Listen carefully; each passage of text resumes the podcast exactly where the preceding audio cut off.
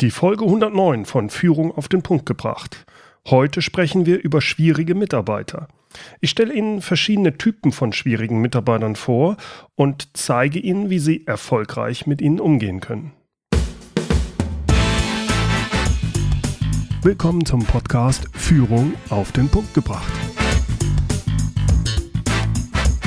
Inspiration, Tipps und Impulse für Führungskräfte, Manager und Unternehmer. Guten Tag und herzlich willkommen. Mein Name ist Bernd Gerob. Ich bin Geschäftsführer-Coach und Führungstrainer in Aachen. Was glauben Sie ist das meist behandelte Thema in meinen Coachings mit Führungskräften? Hm. Neben dem Selbstmanagement der Führungskraft ist es der Umgang mit schwierigen Mitarbeitern. Häufig sind es nur ein oder zwei Mitarbeiter aus der Mannschaft, die hm, als schwierig eingestuft werden. Aber was bedeutet das eigentlich schwierig? Was zeichnet einen schwierigen Mitarbeiter aus? Von den Chefs gibt es da eine Vielzahl von Antworten. Zum Beispiel, der Mitarbeiter tut nicht das, was man von ihm will, der Mitarbeiter ist demotiviert, er bringt keine Ergebnisse, er ist faul, frech, er intrigiert oder er verbreitet schlechte Stimmung. Nun, all das ist die Einschätzung des Chefs. So wirkt der Mitarbeiter, seine Ergebnisse oder sein Verhalten auf ihn. Also erstmal ist dies seine persönliche Meinung über den Mitarbeiter. Es ist die Sicht des Chefs. Prinzipiell gilt, nicht nur im beruflichen, wenn Sie jemanden als schwierig empfinden, hat das vor allem mal mit Ihnen selbst zu tun. Das soll nicht heißen, dass Sie sich deshalb immer ändern müssen, dass es immer an Ihnen liegt. Aber es ist zumindest günstig, sich als erstes zu hinterfragen und mal genau zu analysieren, was Sie stört und warum Sie glauben, dass der Mitarbeiter schwierig ist. Stellen Sie sich also Fragen wie, was genau stört mich an dem Mitarbeiter? Wann stört es mich? Ist es sein Verhalten, beispielsweise die Art, wie er kommuniziert, wie er mit Ihnen, mit, mit, mit Kollegen oder mit Kunden umgeht? Oder bringt er nicht die geforderte Leistung? Erreicht er nicht die geforderten Ziele? Hält er sich nicht an Regeln? Tritt sein Fehlverhalten immer auf oder nur in bestimmten Situationen? Eine Aussage wie der Mitarbeiter ist frech, die ist sehr allgemein. Das gilt es schon näher zu hinterfragen. Setzen Sie sich deshalb in Ruhe hin und schreiben Sie in einem solchen Fall detailliert auf, was Sie stört, warum es Sie stört und wann es auftritt. Beschreiben Sie so spezifisch wie möglich und benennen Sie präzise Beispiele. Also wann hat sich der Mitarbeiter frech verhalten? Äh, wem gegenüber? Wie äußert sich diese Frechheit genau? Glauben Sie, dass andere dieses Verhalten ebenfalls als frech bezeichnen oder ist das nur Ihr Empfinden? Gibt es einen Auslöser dafür? Welchen Grund könnte es für das Verhalten geben? All diese Fragen helfen Ihnen dabei, ob und wie Sie auf das störende Verhalten reagieren können oder sollten. Ich möchte Ihnen heute einige Typen von schwierigen Mitarbeitern vorstellen und Ihnen Tipps geben, wie Sie erfolgreich mit ihnen umgehen. Und zwar ohne, dass Sie die Nerven verlieren, frustriert sind oder sogar vor der Zusammenarbeit mit dem schwierigen Mitarbeiter zurückschrecken. Der erste Typ, Typ 1 des schwierigen Mitarbeiters, das ist der Mitarbeiter, der ständig anderer Meinung ist.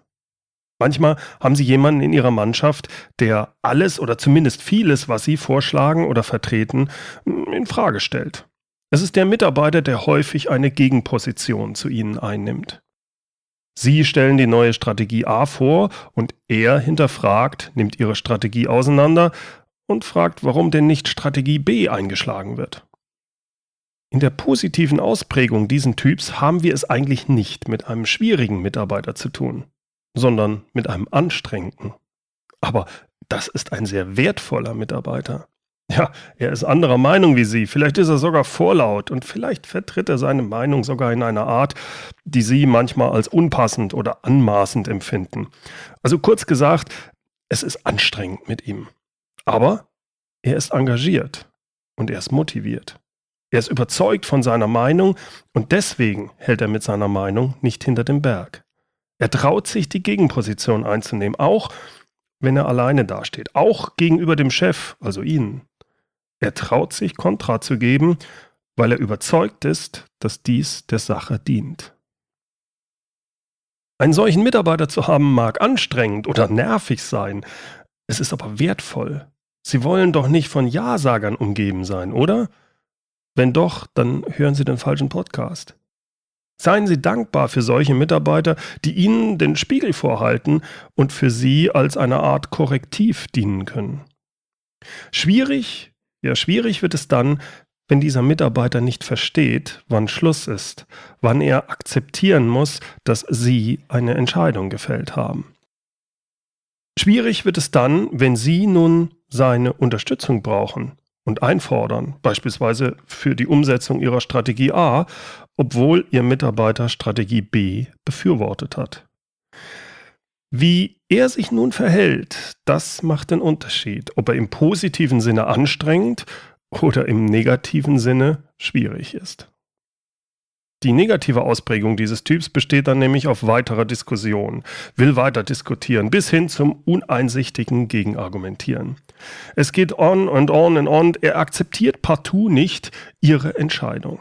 Er versteht nicht oder er akzeptiert nicht ihre Rolle in der Hierarchie. Häufig will er sich nicht zu etwas aus seiner Sicht Falschem zwingen lassen. Er ist ein anstrengender Mitarbeiter, der aus dem Ruder läuft. Einem solchen Mitarbeiter sollten Sie klar machen, dass Sie sein Engagement, seine Meinung und seine Argumente sehr schätzen. Sie sollten ihn bitten, auch weiterhin offen in der Gruppe Gegenposition zu Ihnen einzunehmen. Allerdings nur so lange, bis Sie entschieden haben. Sprechen Sie mit ihm und verdeutlichen Sie ihm. Es gibt eine Zeit der Diskussion, der Entscheidungsfindung und eine Zeit nach der Entscheidung. Wenn Sie als Chef diskutiert haben, die Argumente Ihrer Mitarbeiter gehört haben, sich so eine umfassende Meinung gebildet haben und dann entscheiden, dann dürfen Sie erwarten, dass der Mitarbeiter Ihre Entscheidung akzeptiert. Sie können erwarten, dass er Ihre Entscheidung respektiert und nicht torpediert. Zum Beispiel indem er sie vor anderen ständig wieder in Frage stellt und so ihre Autorität untergräbt. Sie haben die Rolle des Chefs inne und haben die letzte Entscheidung. Schließlich müssen Sie auch dafür gerade stehen und die Verantwortung übernehmen. Der Typ 2 eines schwierigen Mitarbeiters, den bezeichne ich als Mitarbeiter mit fehlender Kritikfähigkeit. Der Typ 2 des schwierigen Mitarbeiters zeichnet sich also dadurch aus, dass er jegliche Kritik an seiner Person zurückweist. Wenn etwas schief läuft, ist immer jemand anders schuld. Selbst wenn dieser Mitarbeiter ganz offensichtlich einen Fehler gemacht hat, negiert er diesen mit Worten wie, ja, da ist was falsch gelaufen, aber das ist nicht meine Schuld, weil. Er weist jegliche Schuld von sich. Selbst wenn seine Kollegen oder sie ihn auch nur sehr zurückhaltend kritisieren, er tut immer so, als ob diese Kritik völlig ungerechtfertigt wäre und sie einen Angriff auf seine Person darstellt. Hinter dieser fehlenden Kritikfähigkeit steckt in der Regel Angst. Angst und ein geringes Selbstwertgefühl. Die Frage ist, wie gehen Sie nun mit einem solchen Mitarbeiter um? Wie können Sie ihm helfen? Wenn Sie bei ihm etwas erreichen wollen, nämlich Einsicht, dann müssen Sie sich so verhalten, dass er keine Angst vor Ihnen hat. Sie müssen darauf achten, dass Sie sein geringes Selbstwertgefühl nicht auch noch angreifen, weil sonst macht er automatisch zu. Vermeiden Sie deshalb möglichst alles, was sein Selbstwertgefühl unnötig untergraben könnte. Gerade bei einem Mitarbeiter mit fehlender Kritikfähigkeit ist es ganz wichtig, dass Sie die Feedback-Regeln hundertprozentig beachten. Das bedeutet nicht, dass Sie ihn nicht kritisieren sollten, aber bei ihm kommt es sehr darauf an, wie Sie konstruktives Feedback geben. Tun Sie es nie in der Öffentlichkeit. Vermeiden Sie ihn vor anderen bloßzustellen. Äußern Sie Kritik möglichst ausschließlich unter vier Augen. Zeigen Sie ihm, dass Sie seine Person und seine Arbeit wertschätzen. Erklären Sie ihm, dass Fehler gemacht werden dürfen. Sagen Sie ihm aber auch, dass es entscheidend ist, für die eigenen Fehler einzustehen, die Verantwortung zu übernehmen und daraus möglichst zu lernen. Und dass genau das Sie von ihm erwarten. Sie erwarten von ihm zumindest, dass er darüber nachdenkt. All das bringt aber nichts, wenn er ihnen nicht vertraut. Nur dann haben sie die Chance, dass er sich ihre Kritik nicht nur anhört, sondern auch darüber nachdenkt und vielleicht mit der Zeit dazu kommt, auch mal ihnen gegenüber fehlerhaftes Verhalten zuzugeben. Sie merken schon an meiner Formulierung, das braucht Zeit. Die Einsicht wie auch die Verhaltensänderung. Warum? Na, zum einen müssen Sie erstmal das Vertrauen Ihres Mitarbeiters bekommen. Das müssen Sie aufbauen. Sie kommen sonst gar nicht an ihn ran. Er hört Ihnen nicht wirklich zu, weil er sich Ihnen gegenüber in einer Verteidigungsposition befindet. Die Verteidigungsposition gibt aber nur auf, wenn er Vertrauen in Sie hat. Und zum Zweiten braucht es Zeit. Zeit, sich selbst zu reflektieren und Zeit, die man dem Mitarbeiter geben muss, dass er wirklich den Mut fasst, auch mal eigene kleine Fehler zuzugeben und zu schauen, was dann passiert. Wenn er merkt, dass Fehler zuzugeben nicht automatisch zu negativen Konsequenzen führt, dann haben Sie eine gute Chance, dass er mit der Zeit sein Verhalten ändert und kritikfähiger wird. Der Typ 3 eines schwierigen Mitarbeiters, den bezeichne ich gerne als der resignierte Mitarbeiter. Ich habe ein bestimmtes Bild im Kopf, wenn ich an diesen Typ von schwierigen Mitarbeiter denke. Das ist jemand, der auf jede Veränderung oder jede neue Idee in der gleichen Art und Weise reagiert. Er verschränkt die Arme, lehnt sich in seinem Stuhl zurück und sagt, das geht nicht. Oder er sagt, das haben wir schon mehrfach ausprobiert, können Sie vergessen, das funktioniert bei uns nicht. Versucht man dann auf die Idee oder die Veränderung ein bisschen mehr einzugehen, zu diskutieren, zu erläutern oder zu erklären, dann kommen häufig sarkastische Bemerkungen oder besonders wenn Sie neu als Chef sind, dann wird Ihnen die Kompetenz für das Thema abgesprochen. Oder es kommen Äußerungen wie, äh, schon wieder was Neues von da oben. Wir haben doch erst umorganisiert. In einem halben Jahr wird ja sowieso wieder alles anders gemacht. All das zeigt, Sie als Chef erreichen den Mitarbeiter nicht in dem Moment. Er wirkt uneinsichtig, selbst auf offensichtlich schlüssige Argumente. Als Chef müssen Sie da schon aufpassen. Mir ging es da früher häufig so, dass ich innerlich richtig wütend wurde. Diese Uneinsichtigkeit, der Widerstand, manchmal sogar fast eine gewisse Art der Renitenz, das frustrierte mich bis hin dazu, dass es mich wirklich, dass ich im Bauchkrummeln bekam. Die Frage, die man sich bei einem solchen Mitarbeiter dann aber immer stellen sollte, ist, warum? Warum fällt er sich so, wie er sich verhält? Stellen wir uns das mal beispielhaft vor, wie sowas passieren kann. Das sind Mitarbeiter, die haben in den letzten drei Jahren vier Organisationsveränderungen in ihrem Unternehmen mitgemacht. All diese vom Top-Management großartig angekündigten Veränderungen haben aber aus der Sicht der Mitarbeiter nichts gebracht oder sogar nur Negatives, nämlich unnötige Arbeit und erhöhten Verwaltungsaufwand. Aber nicht nur das. Nein, die Mitarbeiter waren auch noch gezwungen, sich die tollen Reden des Top-Managements, zum Beispiel in Betriebsversammlungen, anzuhören. Und dort wurde dann über Synergieeffekte und serviceorientierte Implementierung des strukturell machbaren Effizienzgewinns schwadroniert. Tja, da kann man dann durchaus nachvollziehen, dass solche Mitarbeiter frustriert sind und sich jeglicher Veränderung erstmal verweigern, selbst wenn die Veränderung selbst eigentlich sinnvoll erscheint. Warum sind die Mitarbeiter denn wirklich frustriert? Es geht dabei nicht darum, dass da mal was falsch gelaufen ist. Es geht auch nicht darum, dass da mal eine Veränderung, eine neue Strategie nicht das prognostizierte Ergebnis gebracht hat oder sogar negativ verlaufen ist.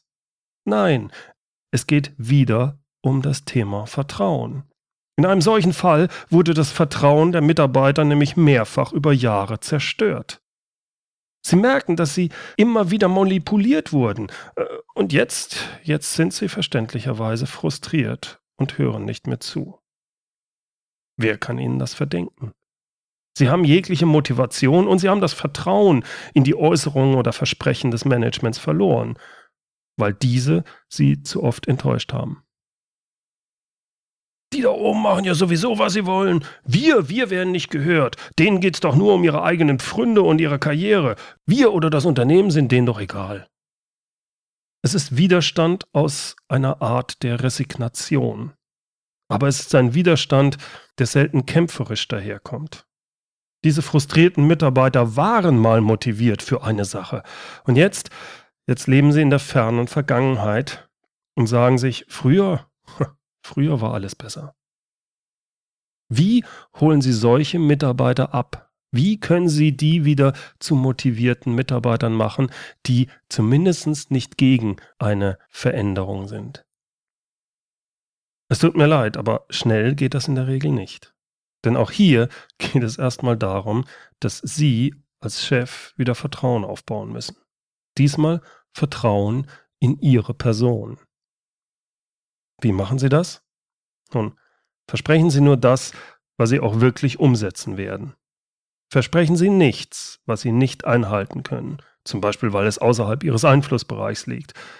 Versprechen Sie vor allem auch nicht kleine Sachen, die Sie dann nicht einhalten. Gerade bei den kleinen Sachen merken die Leute, ob Sie es ehrlich meinen oder nicht. Geben Sie eigene Fehler zu.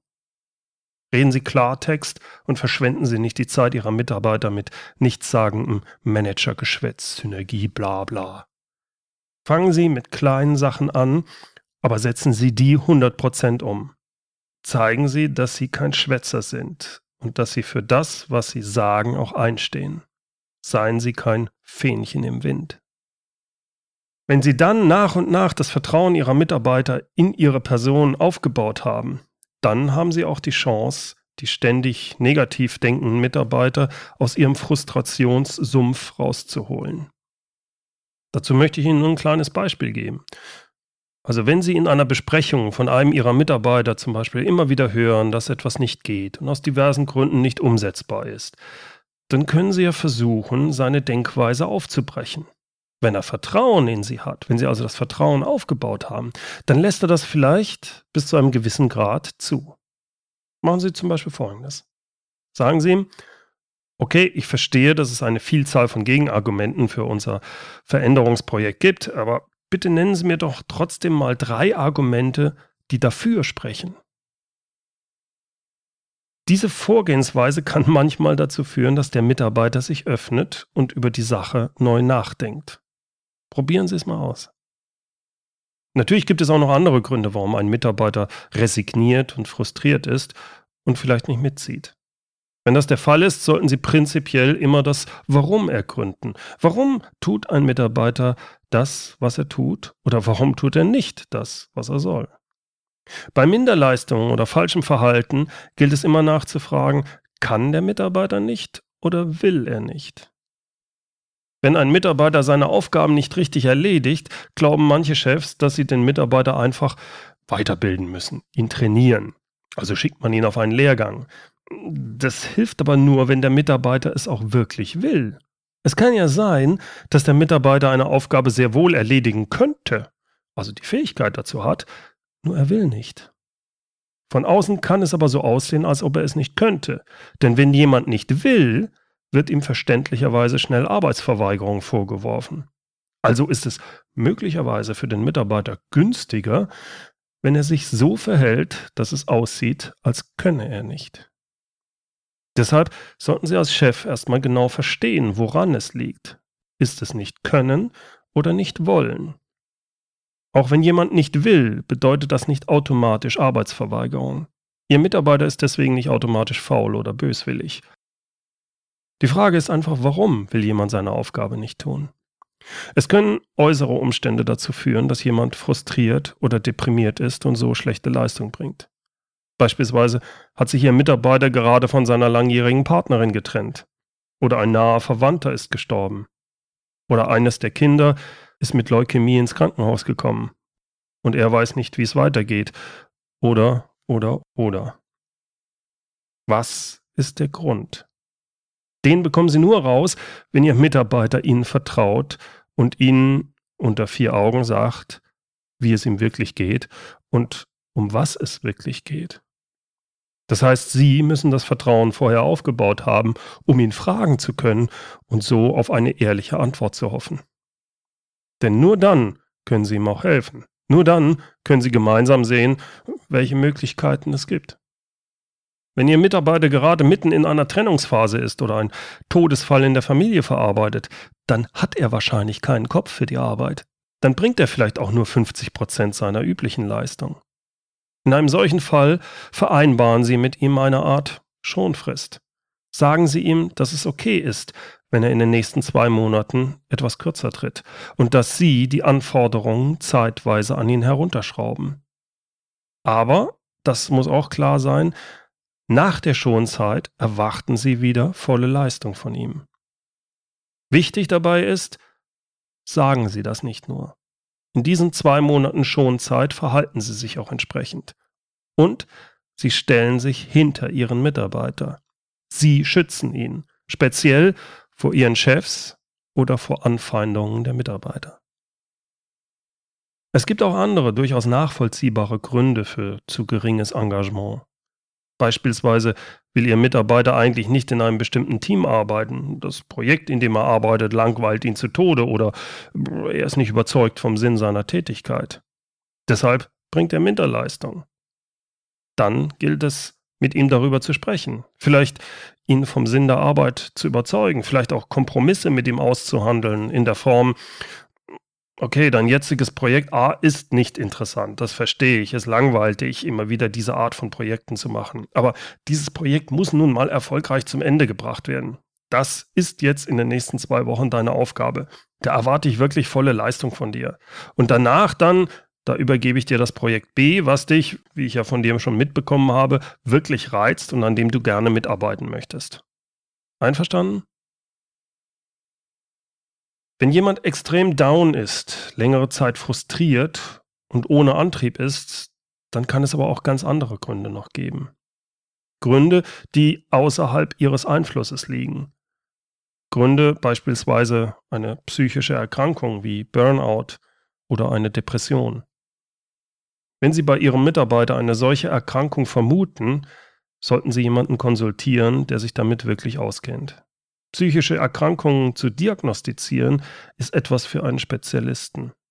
Deshalb sprechen Sie in einem solchen Fall mit jemandem außerhalb des Unternehmens, jemandem Neutralen, der Sie unterstützen und beraten kann, wie Sie sich verhalten sollen. Sprechen Sie zum Beispiel mit einem spezialisierten Arzt oder holen Sie sich Hilfe von der Berufsgenossenschaft. Das war es mal wieder für heute. Herzlichen Dank fürs Zuhören.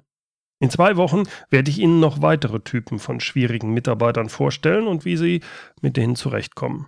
Zum Beispiel den Typ des bequemen Mitarbeiters und den Typ, der Sie nicht akzeptiert. Nächste Woche freue ich mich dann erstmal auf Andreas Zeug, den ich zu Gast hier im Interview habe. Wir unterhalten uns über Unternehmensdemokratie und wie weit demokratisch ein Unternehmen eigentlich sein kann oder sollte.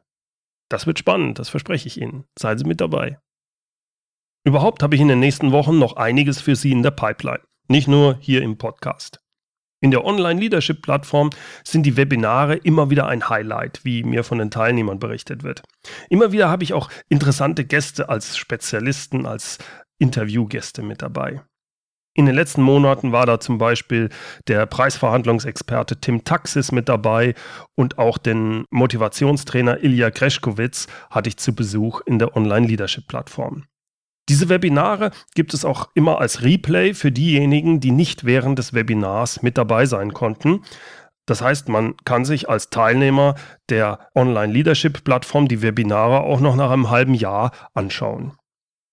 Am 22. Oktober haben wir einen ganz speziellen Gast, und zwar die Business Profilerin Susanne Krieger-Langer. Sie spricht über den richtigen Umgang mit Blendern und Psychopathen. Psychopathen im Management, egal ob als Chef oder als Mitarbeiter. Das wird sehr spannend. Natürlich ist das Webinar für die Teilnehmer der Online-Leadership-Plattform kostenlos. Bei diesem speziellen Webinar habe ich mit Susanne Grieger-Langer verabredet, dass wir auch Nicht-Teilnehmer der Plattform dabei haben. Allerdings kostet das für die das Webinar dann 49 Euro. Falls Sie das interessiert, in den Shownotes gibt es den Link für das Webinar. Die Shownotes wie immer unter www.mehr-führen.de Schrägstrich Podcast 109 und führen mit UE. Falls Sie Mitglied der Online-Leadership-Plattform werden wollen, dann entscheiden Sie sich noch bis spätestens 16. September 2015. Denn ab dem 16. September nehme ich keine neuen Teilnehmer mehr auf, weil ich mich dann ganz auf die bisherigen und die neuen Teilnehmer konzentrieren möchte. Die Plattform öffne ich erst wieder irgendwann im nächsten Jahr. Zum Ende darf das inspirierende Zitat nicht fehlen. Es kommt diesmal von Hartmut Laufer. Wenn man die Zustimmung und das Vertrauen seiner Mitarbeiter gewinnen will, muss man deren Selbstverständnis und ihre Selbstwertgefühle respektieren. Herzlichen Dank fürs Zuhören. Mein Name ist Bernd Gerob und ich freue mich, wenn Sie demnächst wieder reinhören, wenn es heißt Führung auf den Punkt gebracht. Inspiration, Tipps und Impulse für Führungskräfte, Manager und Unternehmer.